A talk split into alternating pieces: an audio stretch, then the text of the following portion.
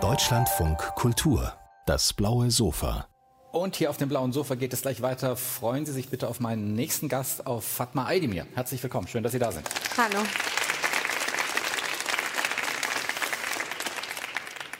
Fatma Aydemir hat äh, vor kurzem einen neuen Roman vorgelegt, ihren zweiten Roman, nachdem sie 2016, glaube ich, war das Ellbogen ihr Debüt hatte. 17. 17, ein äh, sehr gefeiertes Debüt, äh, mit Preisen bedacht. Da ist der zweite Roman immer besonders spannend. Ähm, war es ein schwerer Weg zum zweiten Roman? Ja, aber ich würde jetzt nicht unbedingt sagen, dass er schwieriger war als der Weg zum ersten Roman. Ähm, sie hatten beide ihre eigenen Schwierigkeiten und ähm, ich würde sagen, bei Jins war es jetzt vor allem, äh, dass ich mit verschied aus verschiedenen Perspektiven eine Familiengeschichte erzähle und mich in jedem Kapitel sozusagen in ähm, eine neue Stimme einzufinden, das hat sehr lange gedauert. Das war, das war neu. Äh, Jins heißt der neue Roman, Sie haben es gesagt, äh, eine Familiengeschichte erzählen Sie, die Geschichte einer Gastarbeiterfamilie in Deutschland. Ähm, vielleicht in zwei Sätzen ganz kurz, damit auch Sie wissen, um äh, was es dort geht. Äh, Hüseyin, der Vater, hat knapp 30 Jahre in Deutschland gearbeitet, ähm, aus der Türkei kommend, äh, geht in Ruhestand und möchte sich zur Ruhe setzen und möchte das äh, in der Türkei, kauft eine Wohnung in Istanbul, um dort äh, seinen Lebensabend zu verbringen. Äh, und äh, während die Familie noch in Deutschland ist, richtet er die Wohnung in Istanbul ein und er stirbt dabei. So beginnt der Roman. Äh, hat einen Herzinfarkt ähm, und der Roman besteht eigentlich aus ja, aus fünf Kapiteln, wo die äh, hinterbliebene Frau und die vier Kinder aus ihrer Sicht diese Familiengeschichte erzählen. Und wir als äh, Leser merken nach und nach, äh, lernen wir diese Familie zum einen kennen ähm, und kommen aber auch der Familiengeschichte auf, der, auf die Spur, die sehr geheimnisvoll ist. Ähm, würden Sie sagen, Sie haben einen Familienroman geschrieben oder Sie haben einen Migrationsroman geschrieben? Äh, gute Frage. Also ich habe mich mit dem Genre Familienroman jetzt nicht so explizit auseinandergesetzt, so dass ich mhm. dachte, ah, ich lese jetzt verschiedene Familienromane und schaue, wie die funktionieren und ähm, versuche etwas zu schreiben, was sich sozusagen in diesen in dieses Genre einfügt. Und Migrationsroman ist immer so, da weiß ich nie so genau, was damit gemeint ist, um ehrlich zu sein. Ähm, weil ja, Migration spielt eine Rolle in meinem Roman. Ähm, es handelt sich eben um eine Geschichte, äh, um eine Familie, die äh, ausgewandert ist, beziehungsweise nach Deutschland eingewandert ist. Ähm, aber es ist auch sozusagen nicht das einzige Thema oder das einzig zentrale Thema. Es geht, wie gesagt, ähm, viel um, ähm, zu, also es geht viel um Familie als Konstrukt sozusagen. Was ist es denn am Ende, was eine Familie zusammenhält? Wie, wie, wie fest ist dieses Konstrukt oder wie fragil ist es mhm. eigentlich mhm. auch? Und ähm, da spielen verschiedene Erfahrungen der ähm, Figuren eine Rolle und Migration ist eine von denen. Mhm. Ähm, deswegen, aber weiß ich nicht. Ich kann mich nie so besonders mit dem Wort Migrationsroman anfreunden, weil ich oft das Gefühl habe, das sind eigentlich sehr, wie soll ich sagen, sehr deutsche Geschichten oft, die auch unter diesem ähm, Begriff zusammengefasst werden. Es ist ja auch ein Label, ähm, ja. was ja auch, ähm, glaube ich, lange Zeit ja ähm, gesucht worden ist. Es gab ja lange die Debatte darum, wo ist denn jetzt der deutsche Migrationsroman? Mhm. Ähm, und man hat auch äh, lange nach, nach äh, migrantischen SchriftstellerInnen gesucht. Ähm, jetzt haben wir ja viele Romane aus diesem, ähm, sozusagen aus diesem, aus dieser Herkunft, möchte ich, möchte ich behaupten. Ähm, haben Sie das Gefühl, dass Sie mit, äh, ähm, mit AutorInnen wie Dennis Ode, äh, Dennis Udlu, äh, gibt es ein Zusammengehörigkeitsgefühl? Fühlen Sie sich denen näher verbunden als ein Eugen Ruge oder gibt es das nicht? Also ich glaube schon, dass es das gibt, aber ich glaube, es funktioniert eher über Generation als über mhm. sozusagen Herkunft oder mhm. sowas. Das spielt wahrscheinlich auch eine Rolle. Also und das und damit meine ich jetzt noch nicht mal mehr, dass ähm, jetzt meine Eltern ähm, äh, Migrationsgeschichte haben und die von Dennis Ode auch, aber vielleicht eher so, dass wir beide auch aus Arbeiterinnenfamilien kommen, was ja auch ähm, eher eine Seltenheit ist im mhm. Literaturbetrieb mhm. immer noch. Ähm, ich denke, darüber ist auf jeden Fall so ein Zusammengehörigkeitsgefühl da ähm, und eben auch ja aus, aus einer Generation heraus, wo, wo ich das Gefühl habe, die ähm, Zugänge ein bisschen, ähm, bisschen einfacher geworden sind als jetzt noch vor so 20, mhm. 30 Jahren. Mhm. Ja. Wenn wir auf diese Familien schauen, die Sie, die Sie porträtieren, ähm, gibt ja den, den schönen Satz, jede Familie ist gleich glücklich, aber jede Familie ist unterscheidet sich in ihrem Unglück. Wo würden Sie die, den unglücklichen Part in dieser Familie, wie würden Sie den, wie würden Sie den charakterisieren? Ähm, bei Familie Yilmaz ist es, glaube ich, vor allem äh, das Schweigen, was äh, so dominant ist in der Familie, was zu ihrem Unglück führt. Also, ähm, dass die Familienmitglieder nicht ähm, so viel kommunizieren, beziehungsweise jeder ähm, Teile der eigenen Persönlichkeit versteckt, sobald sie in diesem Familienkontext sind. Und ähm, da hat jede Figur eben seine eigenen verschwiegenen Wahrheiten, mhm. aber es gibt auch noch etwas, was so die ganze Zeit über dieser Familie ähm, wabert, so ein Schweigen, und das hat mit der Herkunft dieser Familie zu tun. Also es geht um eine Familie, die aus der Türkei nach Deutschland eingewandert ist, aber es ist eine Familie kurdischer Herkunft. Und diese kurdische Herkunft wurde abgelegt. Also im Zuge der Assimilationspolitik des türkischen Staates wurde ja, äh, Kurden einfach jahrzehntelang gesagt, ihr existiert nicht, eure Sprache ist ausgedacht.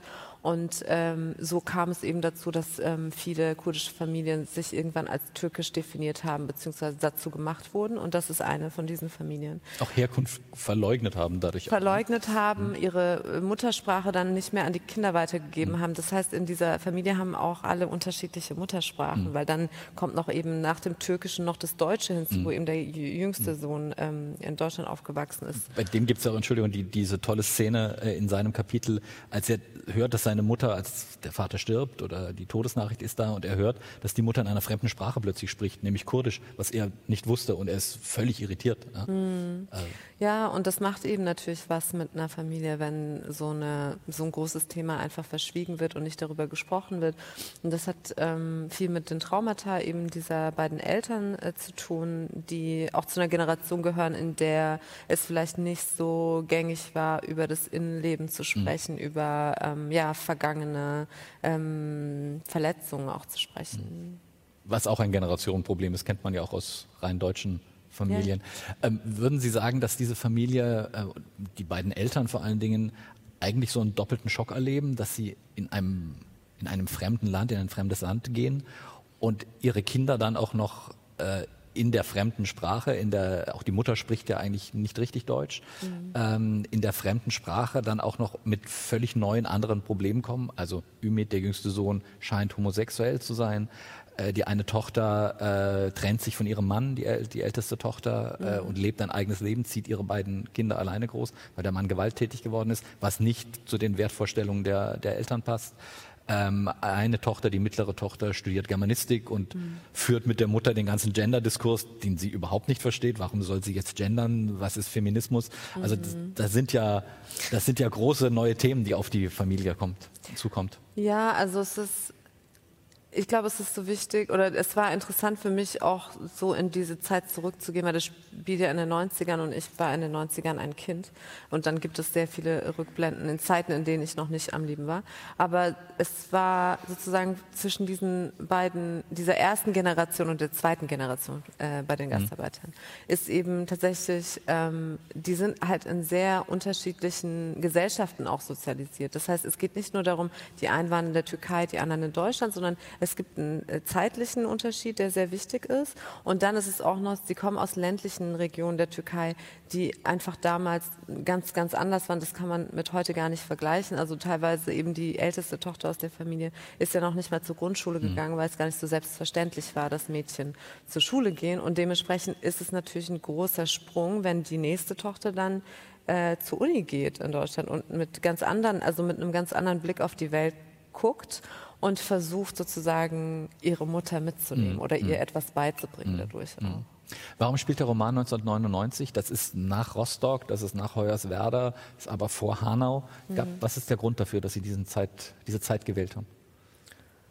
Ähm, ja, also ich würde schon sagen, dass ähm, die Allgegenwärtigkeit rechter Gewalt in den 90er Jahren schon eine Rolle gespielt hat in meiner Entscheidung, mhm. weil ich mich ähm, heute, ähm, ja, also wenn, wenn ich mich auseinandersetze mit den rechten Anschlag, Anschlägen in Halle oder in Hanau, ähm, dann zeigt sich für mich schon, dass das eben nicht auf einmal passiert und so überraschend und schockierend ist, sondern das schon in so eine Kontinu Kontinuität mhm. gehört von Anschlägen, die halt äh, in die 90er Jahre zurückreicht, teilweise sogar noch weiter. Aber in den 90ern gab es halt diese dichte Reihenfolge ja. von Anschlägen, die ja auch im Buch da eine Rolle spielen. Ja. Ähm, äh, was oder wie könnten Sie sich vorstellen, wie diese Geschichte funktioniert hätte, wenn sie in unserer heutigen Gegenwart spielen würde, wenn Sie sie dort angesiedelt hätten? Naja, also dann würde ich halt von unterschiedlichen Generationen sprechen, okay. weil es mir ging das ja gerade darum, eben Hussein, diesen äh, Arbeiter der ersten Generation okay. zu porträtieren und zu schauen, was sind seine Sorgen. Und mhm. ähm, genau, er würde halt heute nicht in Rente gehen, also der wäre mhm. viel mhm. älter, das wäre eine ganz andere Geschichte. Okay. Und ähm, liege ich richtig mit der Annahme, dass Sie, ähm, weil Sie in eine bestimmte Zeit setzen, 1999, aber nicht in bestimmte Orte. Also mhm. Also die Orte sind ja fiktiv. Äh, es gibt mhm. Rheinstadt und es gibt Salzhagen, beides Städte, die es nicht gibt in Deutschland als, als Städtenamen. Ähm, also hat das so eine Allgemeingültigkeit für diese Zeit für Sie? Ähm, für diese Zeit ich glaube schon, dass, dass viele Dinge in, äh, in dem Buch vorkommen, die Menschen oder LeserInnen jetzt darin wiederentdecken. Aber es ging mir, glaube ich, eher um die Allgemeingültigkeit der Orte, also dieser westdeutschen kleinen Orte, die so aber eine Industrie haben und dementsprechend viele GastarbeiterInnen hingezogen mhm. sind und ähm, die bestimmte Eigentümlichkeiten haben, dass sie eben sehr aufgeräumt sind und sehr friedlich wirken, aber halt an jeder Häuserfassade Ausländer raussteht, was halt in den 90ern normal war und ab und zu ein Haus gebrannt hat und das keiner so richtig aufklären konnte, was da passiert ist. Ich glaube, es ging mir so ein bisschen darum, diese Normalität, oder war es egal sozusagen, das war mir also es war mir egal, ob das jetzt ein realer Ort ist oder nicht. Ich habe mhm. dann eben äh, nicht reale Orte genommen. Aber es gab eben diese, diese ungeklärten Brandanschläge auf Häuser, in denen vor allem migrantische Familien gelebt haben, gab es äh, sehr, sehr mhm. häufig in den 90er Jahren. Und es war mir sozusagen auch ähm, ja, das war mir wichtig, das auch sichtbar zu machen, dass wir zwar Solingen und Mölln und Lübeck und so weiter kennen, mhm. aber eben so viel mehr passiert ist, worüber wir heute gar nicht Bescheid mhm. wissen. Diese vier Kinder, ähm, die Sie erfunden haben als Figuren, was glauben Sie, was würden die antworten auf die Frage, äh, was ist deine Heimat? Die würden sehr unterschiedliche Antworten das geben. Das glaube ich auch. Äh, die würden sehr unterschiedliche Antworten geben und ähm, weil nämlich sie sich auch sehr unterschiedlich definieren.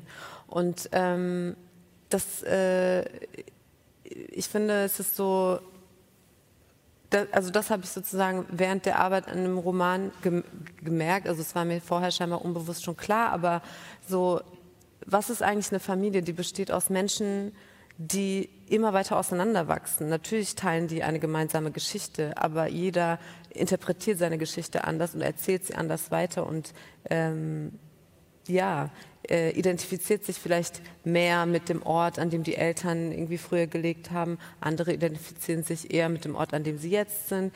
Pedi zum Beispiel macht sich komplett frei davon mhm. und stellt dann auch sozusagen den, äh, diese äh, Genderunterschiede in Frage und so weiter. Also es ist so, ähm, ich glaube, jeder hätte eine andere, andere Antwort darauf und ich, ähm, und ich denke, das ist auch ähm, voll okay so. Klar. Ja. ähm, Sie selber haben in einem Artikel mal geschrieben, ich glaube, das war in, äh, in Reaktion darauf auf die Einrichtung oder auf die Umbenennung des äh, Bundesinnenministeriums oder den Zusatz noch mit Heim Ministerium für Heimat, das war eine Idee von Herrn Seehofer, ähm, haben Sie den Satz geschrieben, ähm, Heimat war immer rechts oder ist immer rechts und das soll auch so bleiben. Ähm, was meinen Sie genau damit? Dass der Begriff kontaminiert ist für Sie? Ja, es geht um die, um, um die Kontaminierung von dem Begriff. Hm. Es geht darum, dass der Begriff eine gewisse Geschichte hat äh, in Deutschland und vorbelastet ist so. Und äh, dass dieser Begriff einfach aus dem ähm, ja, einfach genommen wurde und an ein Ministerium geklebt wurde, mhm. ohne dass wir eine Diskussion darüber hatten, mhm. warum das geschieht, gerade zu diesem Zeitpunkt, äh, wo die Lage ja auch ein bisschen angespannt war, eben nach 2015 und mit einer Personalie wie Seehofer, der nach Amtseintritt auch ähm, direkt eben verschiedene Ansagen macht, wie zum Beispiel, wer nicht nach Deutschland gehört und wer abgeschoben gehört und so weiter. Also so eine... Ähm, das Geburtstagsgeschenk mit 69, ne? Zum Beispiel. Also es ist auch immer, tut auch immer weh, das jedes Mal zu wiederholen ja. irgendwie und zu reproduzieren, aber das ist nun mal Fakt, dass, äh, dass das so zusammen zusammengefallen ist. Und ähm, genau, mir ging das äh, darum, das äh, sozusagen zu hinterfragen, warum normalisieren wir jetzt den Heimatbegriff gemeinsam mit dieser Rhetorik, die Herr ja. Seehofer hat. Haben Sie, hätten Sie einen anderen Begriff, um das, was sozusagen Heimat beschreibt? Ähm, oder das ist ja auch mit, mit also Emotionen ja verbunden, also wie man das anders beschreiben kann?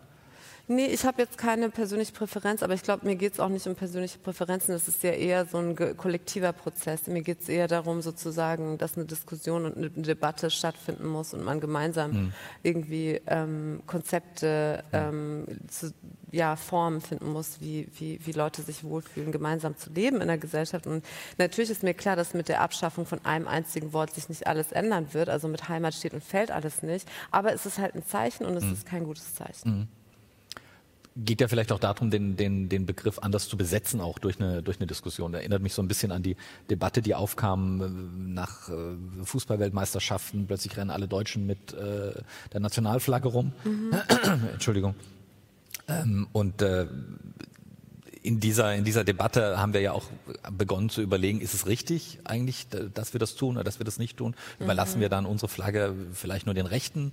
Äh, wollen wir ja vielleicht auch nicht. Also es geht wirklich, glaube ich, um diese Debatte, um etwas, um etwas zu verändern dann. Ja, aber ich habe irgendwie keine Gefühle zu dieser Fußballflaggen-Diskussion, um ehrlich zu sein. Also, es ist so, sorry. Ich wollte auch kein Fußballgespräch mit Ihnen jetzt führen. Ja, alles gut. Wenn Sie auf sozusagen die, die Migrationspolitik in Deutschland schauen, was, was die Diskussionen, die auch in den letzten Jahren hier stattgefunden haben, ähm, ist für Sie das Glas halb voll oder ist es halb leer? Worauf bezieht sich diese Frage? Ähm, auf, auf das, über das, was wir jetzt in den vergangenen Minuten diskutiert haben. Ähm, so wie, wie Migranten ähm, in diesem Land willkommen geheißen werden, so wie sie sich hier entwickeln können, ähm, über, auch über Generationen hinweg. Ähm, glauben Sie, dass wir da auf einem guten Weg sind als Gesellschaft oder nicht? Also es ist eine sehr große Frage, um die in so zwei kurzen Antworten abzuhandeln. Aber ich, ähm, also was mir auf jeden Fall, ich sag, ich versuche mal was Positives zu sagen. Ähm, was mir auf jeden Fall Hoffnung macht, ist so die ähm, Art und Weise, wie die Geflüchteten aus der Ukraine gerade mhm. Ähm, unbürokratisch äh, aufgenommen werden und Möglichkeiten haben, sich ähm, niederzulassen und eventuell auch schon natürlich, das sind traumatisierte Menschen, die gerade aus dem Krieg kommen, ähm, aber so schon Perspektiven haben, langfristig sich auch was aufzubauen, falls dieser Krieg länger gehen mhm. sollte. Und ich, äh, ich würde sagen, das macht mir schon, ähm, das macht, also das stimmt mich auf jeden Fall positiv und ich ähm, bin auch total überrascht, dass das so gut funktionieren kann, weil es in der Vergangenheit eben nicht so reibungslos funktioniert hat. Und ich hoffe, ähm, dass äh, sich diese Art von Denken und Politik eben nicht nur ähm, realisieren lässt, wenn wir äh, von Krieg in Europa sprechen, also wenn sozusagen etwas äh, als besonders nah empfunden wird, sondern auch Kriege, die vielleicht äh, ein paar Kilometer weiter weg sind, aber die ja trotzdem mit einem zu tun haben, weil eben zum Beispiel deutsche Waffen äh, in diesen Kriegen auch eingesetzt werden und man trotzdem eine ähm, Verantwortung hat, auch in anderen mhm. Kriegen und die auch übernimmt. Spüren Sie äh, so ein bisschen eine Wiederholung der deutschen Willkommenskultur von 2015? Ähm, Jetzt in dem Moment, was Sie über die Ukraine sagen, über die ukrainischen Flüchtlinge?